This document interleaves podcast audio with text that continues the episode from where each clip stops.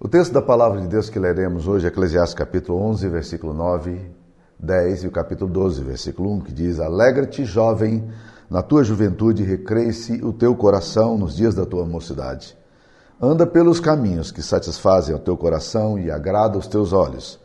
Sabe, porém, que de todas as coisas Deus te pedirá conta. Afasta, pois, do teu coração o desgosto e remove da tua carne a dor, porque a juventude e a primavera da vida são vaidade. Lembra-te do teu Criador nos dias da tua mocidade, antes que venham os maus dias e cheguem os anos nos quais dirás: Não tenho neles prazer. Essa é a palavra de Deus. Meus queridos irmãos, ah, esse, esse recado que eu queria deixar a partir das Escrituras Sagradas é um recado aos jovens. É muito importante que a gente entenda uma coisa que a Bíblia Sagrada sempre nos fala, que a falta de conhecimento ou a insensatez da gente, ou a, ou a, a falta de alerta da gente pode nos matar. Ah, quando a palavra de Deus é dita ao, profeta Oséias, Deus diz a ele no capítulo 4, versículo 6, que o povo está sendo destruído porque lhe faltava o conhecimento, porque tu, ó sacerdote, tem desprezado o conhecimento. Deus está dizendo: olha, aqueles que deveriam expor a Bíblia, aqueles que deveriam trazer a revelação de Deus ao coração da comunidade, não estão fazendo isso com, com, com verdade, né? faltando o conhecimento no sacerdote, o sacerdote não transmitindo aquilo que, que os jovens precisariam ouvir, ou que a comunidade deveria ouvir, isso vai matar.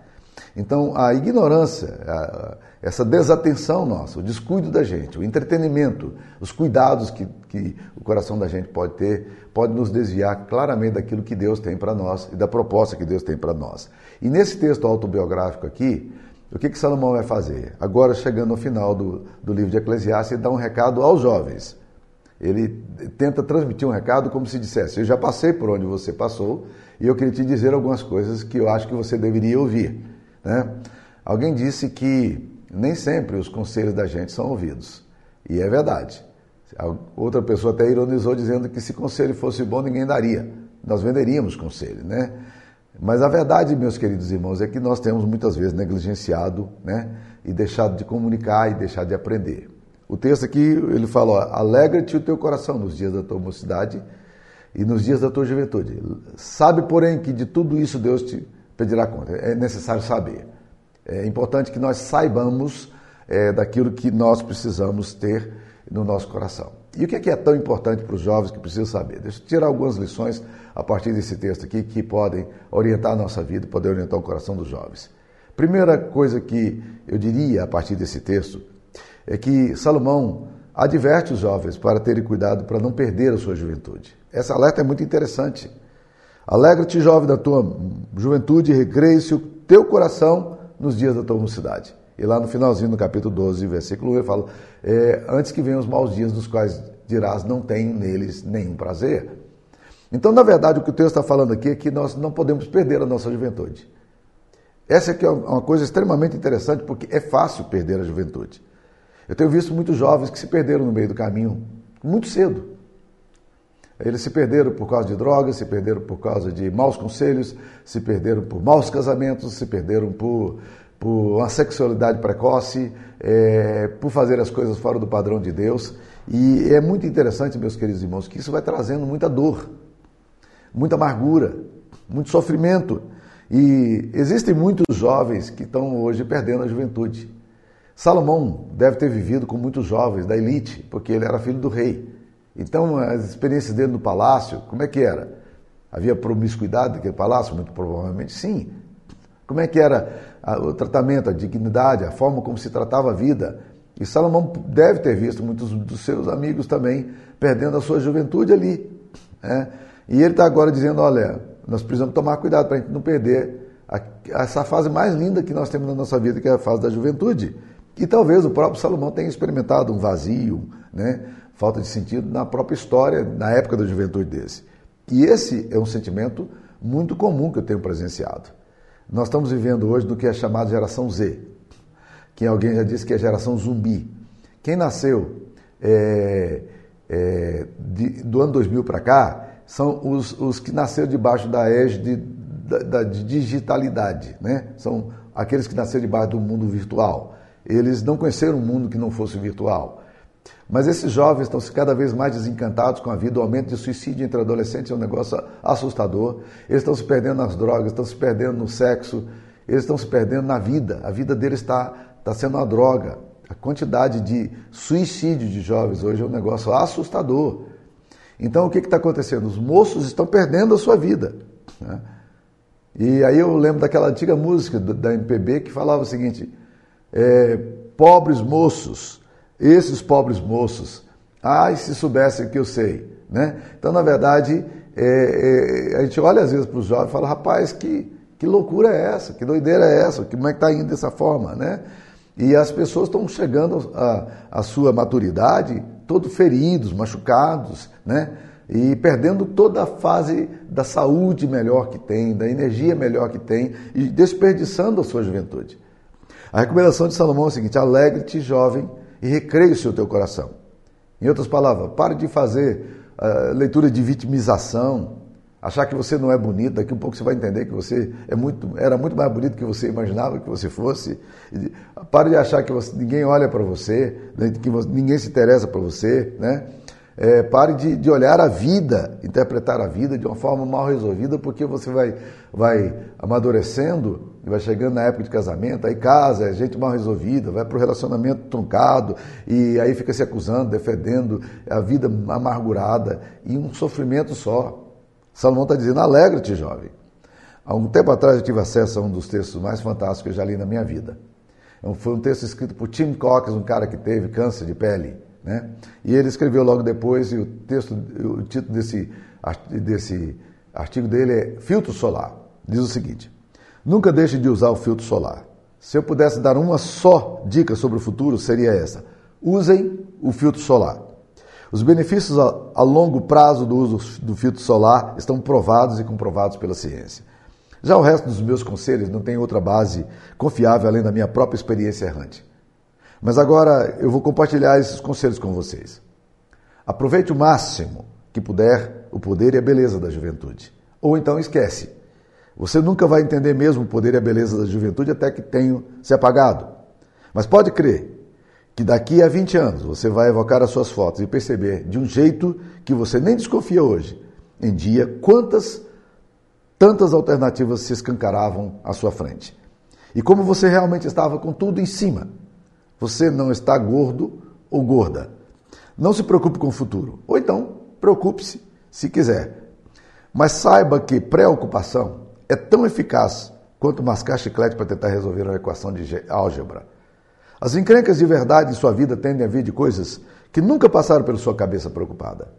E te pegam no ponto, é, no ponto fraco às quatro da tarde de uma terça-feira é, modorrenta. Todo dia enfrente pelo menos uma coisa que te meta medo, de verdade. Cante. Não seja leviano com o coração dos outros. Não ature gente de coração leviano. Use fio dental. Não perca tempo com inveja. Às vezes você está por cima, às vezes por baixo, a peleja é longa e no fim é só você contra você mesmo. Não esqueça os elogios que receber. Esqueça as ofensas. Se conseguir isso, me ensine. Guarde as antigas cartas de amor. Jogue fora os extratos bancários velhos. Estique-se. Não se sinta culpado por não saber o que fazer da vida. As pessoas mais interessantes que eu conheço não sabem aos 22 é, o que queriam fazer da vida. Alguns dos quarentões mais interessantes que eu conheço ainda não sabem. Tome bastante cálcio. Seja cuidadoso com os joelhos. Você vai sentir falta deles. Talvez você se case, talvez não. Talvez tenha filhos, talvez não. Talvez se divorcie aos 40, talvez dance ciranda em suas bodas de diamante. Faça o que fizer, não se autocongratule demais, nem seja severo demais com você. As suas escolhas têm sempre metade da chance de dar certo. É assim para todo mundo. Desfrute do seu corpo, use de toda maneira que puder, mesmo. Não tenha medo do seu corpo ou do que as outras pessoas possam achar dele. É o mais incrível instrumento que você jamais vai possuir. Dance. Mesmo que não tenha onde ir além do seu próprio quarto. Leia as instruções, mesmo que não vá segui-las depois. Não leia as revistas de beleza, elas só vão fazer você se achar feio. Dedique-se a conhecer seus pais. É impossível prever quando eles terão ido embora de vez. Seja legal com seus irmãos. Eles são a melhor ponte com o seu passado e possivelmente vai ser sempre quem te apoiará no futuro. Entenda que amigos vão e vêm, mas nunca abra mão de poucos e bons amigos. Esforce-se de verdade para diminuir as distâncias geográficas e de estilos de vida, porque quanto mais velho você ficar, mais você vai precisar das pessoas que você conheceu quando jovem. More uma vez em Nova York, mas vá embora antes de endurecer. More uma vez no Havaí, mas se mande antes de amolecer. Viaje. Aceite certas verdades inescapáveis. Os preços vão subir, os políticos vão saracutear, você também vai envelhecer. E quando isso acontecer, você vai fantasiar que quando era jovem, os preços eram razoáveis, os políticos eram decentes e as crianças respeitavam os mais velhos. Respeite os mais velhos. E não espere que ninguém segure a sua barra. Talvez você arranje uma boa aposentadoria privada. Talvez você case com um bom partido. Mas não se esqueça que um dos dois de repente pode acabar. Não mexa demais nos cabelos, senão quando chegar aos 40 vai aparentar 65. Cuidado com os conselhos que comprar, mas seja paciente com aqueles que os oferecem. Conselho é uma forma de nostalgia. Compartilhar conselhos é um jeito de pescar o passado do lixo, esfregá-lo, repintar as partes feias e reciclar tudo mais que vale. Mas no filtro solar, acredite. É um texto fantástico, não é? Então, na verdade, olha o que, que Eugene Peterson, no livro, na, na tradução livre que ele faz da Bíblia, chamada The Message, a mensagem, ele, ele traduz esse texto aqui de Eclesiastes dizendo o seguinte: Jovem, aproveite o máximo a sua juventude, desfrute essa força e vigor, siga os impulsos do seu coração e, se algo lhe parecer bom, corra atrás. Mas não se esqueça de que nem tudo é permitido. Um dia você terá de responder a Deus por tudo. Viva livre, feliz e despreocupado. Você não será jovem para sempre. Afinal, a juventude se vai como a neblina. Então, o primeiro ponto aqui que eu queria dizer é desfrute a sua juventude.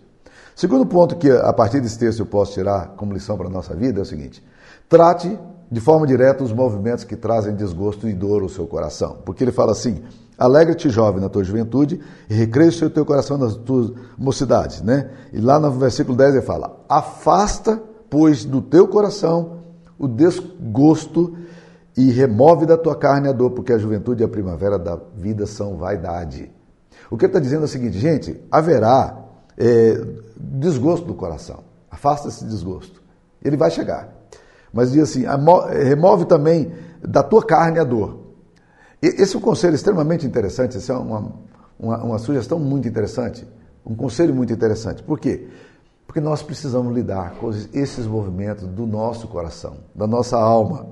A advertência bíblica aqui é: nós precisamos tomar cuidado com, com aquilo que vem à nossa alma. Existem coisas que a gente está armazenando, guardando, retendo, que não deveria reter, deveria ser afastado. Existe injustiça, traição, desengano, frustração, e esse tipo de coisa você não pode ficar com ele, você tem que remover. Se você começar a alimentar esse desgosto no seu coração, a nutrir isso na sua alma, você vai envelhecer muito mais do que você imagina que que você poderia envelhecer. Então, o vitimismo, o inconformismo, as amarguras podem controlar a sua vida se você não remover. Então, pergunte honestamente: eu tenho motivos para me estar me sentindo assim? Tão acabrunhado, tão mal-humorado, tão ressentido?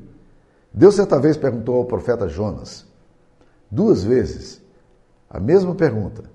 Jonas capítulo 4, versículo 4 e Jonas capítulo 4, versículo 9. É razoável a tua ira? Deus está querendo pastorear o coração do seu profeta, dizendo: rapaz, isso que está fazendo aí é razoável. E ele responde mal-humorado: é razoável a minha ira até a morte. Você tem todo o direito de ficar assim. É, é o que normalmente adolescentes mal-humorados, jovens mal-humorados fazem. Não, não sei o quê, eu tenho direito. Ah, né? Então vai lá. Deus está tentando trabalhar o coração de Jonas. Jonas não consegue entender o cuidado de Deus por ele. Tome cuidado com o seu coração, meu irmão.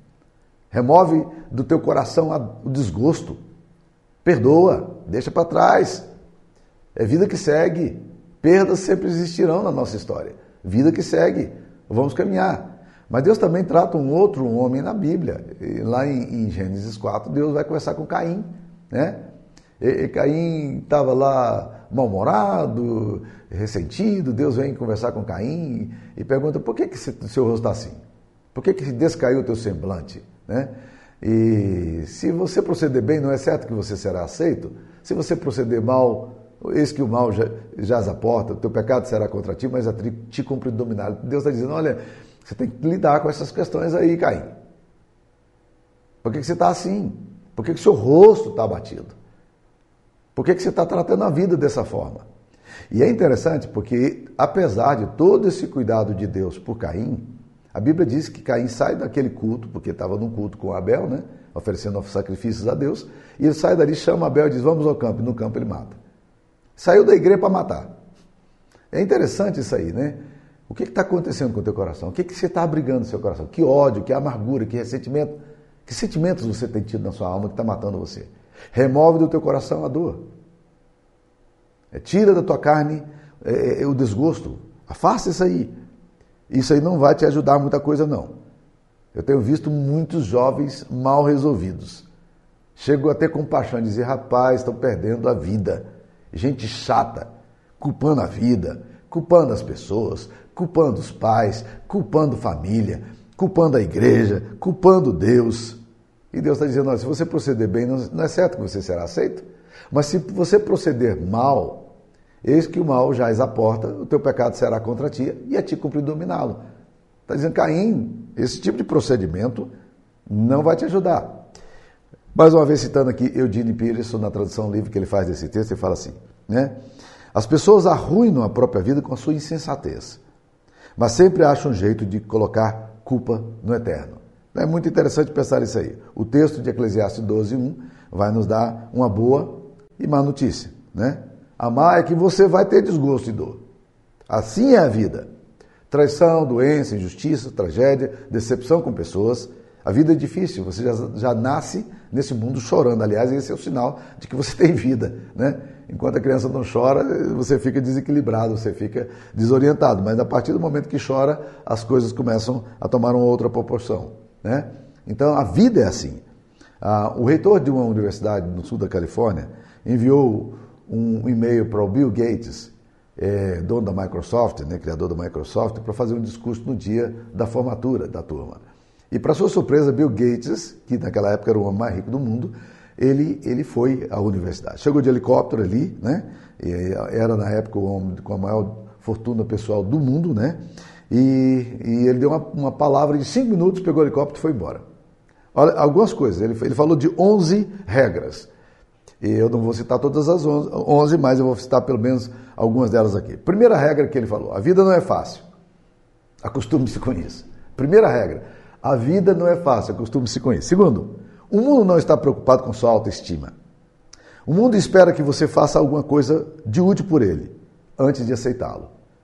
Terceira, se você acha que seu pai ou seu professor são rudes, espere até ter um chefe. Ele não terá pena de você.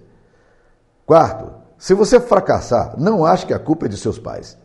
Não lamente seus erros, aprenda com eles. E o último aqui é o que eu estou citando, né? Diz: Antes de você nascer, seus pais não eram tão críticos como agora. Eles só ficaram assim por terem que pagar suas contas, lavar suas roupas, ouvir você dizer que eles são ridículos então, antes de tentar salvar o planeta para a próxima geração, querendo consertar os erros da geração de seus pais, tente arrumar o seu próprio quarto. São esses conselhos que, que, que Bill Gates dá para essa turma ali no sul, na Universidade do Sul da Califórnia. Né? Salomão diz aqui: afasta do teu coração o desgosto e remove da tua carne a dor.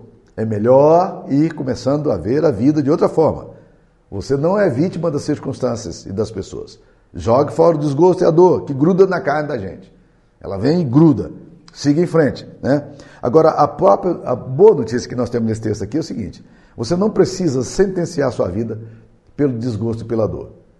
Dá para colocar essas coisas longe da, da gente. Afasta, tira daí de perto, né? Por isso a Bíblia diz: afasta do teu coração o desgosto, tira esse negócio, esteja aberto esteja alerta à sua tendência à depressão, à sua dependência à hipocondria, à sua bipolaridade, ao seu TDAH, à sua autocomiseração. Encare de frente à dor e afaste isso da sua vida. Trate de forma direta os movimentos que trazem desgosto e dor a você. Esse é o segundo conselho. Terceiro, vamos lá. Terceiro conselho a gente vai ler aqui é, também no capítulo 12, é, no capítulo 11, versículo 9. Quando ele diz lá no final: Sabe, porém, que de todas essas coisas Deus te pedirá conta. Então, terceira coisa, terceiro conselho que eu daria é o seguinte: não desconsidere Deus na sua jornada. Você jovem, não desconsidere Deus na sua jornada. Não viva, nós vivemos numa sociedade hedonista, sociedade do prazer. Eu tenho direito de ser feliz, eu posso fazer o que eu quiser, né? Ninguém tem nada a ver com isso, é minha opção, é minha decisão. Tome cuidado com isso. Você não é tão livre para fazer as coisas como você pensa que você é. E tem uma coisa mais: se você teme a Deus, é bom considerar Deus na sua vida. Não dá para viver a vida como um existencialista liberal, inconsequente, vivendo apenas o aqui e agora. Há uma tendência moderna de optarmos por um relativismo moral que deseja satisfazer os desejos e impulsos como um animal no cio, aqui e agora, respondendo, atendendo aos meus desejos. Tome cuidado com, esse, com essa atitude de existencialista liberal. Não dá para viver também de forma hedonista, só buscando prazer. Nessa busca desenfreada por autossatisfação, autogratificação, que é uma espécie de adrenalina que precisa de doses cada vez mais fortes. Há uma tendência, é, há uma tendência muito comum hoje nisso aí. Mas lembre-se o seguinte: tudo tem preço. Tudo tem preço. Decisões equivocadas cobram caro. As decisões ou atitudes que você está tomando hoje elas vão refletir para sempre na sua vida. E, e, uma outra coisa, não dá para viver como epicurista. Epicuro defendia a ideia de que uma, a coisa mais importante da vida é o prazer. Então você tem que ter prazer em tudo em tudo. Um cristão não pensa é, dessa forma. Ele pensa no temor a Deus quando ele faz, faz as coisas. Ele pode ter alegria, ele pode ter contentamento, mas ele considera Deus nos seus projetos. Jovens, é, é, que frequentam a igreja, que amam a Deus, devem viver dessa forma. Mas há muitos jovens dentro da igreja que não são convertidos de fato e que vivem uma vida sem temor a Deus, vivendo como pagãos, sem considerar Deus na sua história. Deixa eu só compartilhar um, um exemplo para você, da minha própria vida. Eu entreguei minha vida a Jesus de uma forma mais consciente, porque eu sempre fui criado em igreja, e a minha, eu creio que a minha vida espiritual foi um, um amadurecimento. Mas eu, eu, aos 16 anos de idade, eu comecei a ter posições mais claras na minha fé, no meu coração, com relação a Jesus. E eu sempre vivi dessa forma, com temor a Deus no meu coração. Eu não queria viver como muitos amigos meus viviam. Mas o fato é o seguinte: eu nasci num ambiente muito promíscuo e nasci num ambiente é, é, de muita violência. Eu perdi muitos amigos meus muito cedo é, para crimes, é, para brigas de rua e coisas assim. E eu vi esse, esse negócio lá. Eu lembro de, de, que um dos colegas meus que mais me ridicularizava quando eu quando eles me chamavam para determinadas coisas que eu achava que não tinha a ver com a minha fé cristã e era assim, literalmente eu era execrado por causa daquela coisa toda, era a zombaria no negócio. Eu era o único crente daquela turma toda que jogava futebol, sabe? Negócio muito complicado. E, mas um dos amigos que mais me ironizavam, ele morreu de cirrose hepática antes dos 40 anos de idade. Tá? Então, meus queridos irmãos, para você jovem que está me ouvindo aqui, preste atenção. Viva a sua vida com alegria. Remove da tua carne a dor e o desgosto. Viva para Deus. Deus vai pedir conta de você. A vida cobra pedágio. Não adianta. Né? Não dá para viver como ímpio sem considerar a Deus. Esaú foi um homem que nasceu debaixo de uma, de uma família da promessa.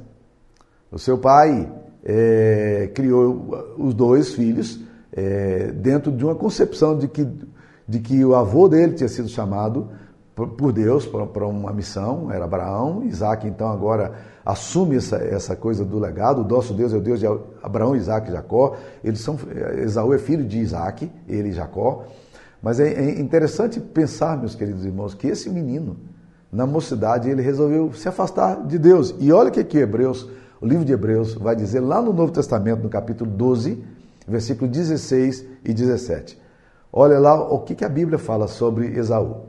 Nem haja alguém impuro ou profano como foi Esaú, o qual por um repasto, olha que linguagem interessante, por um repasto vendeu seu direito de primogenitura.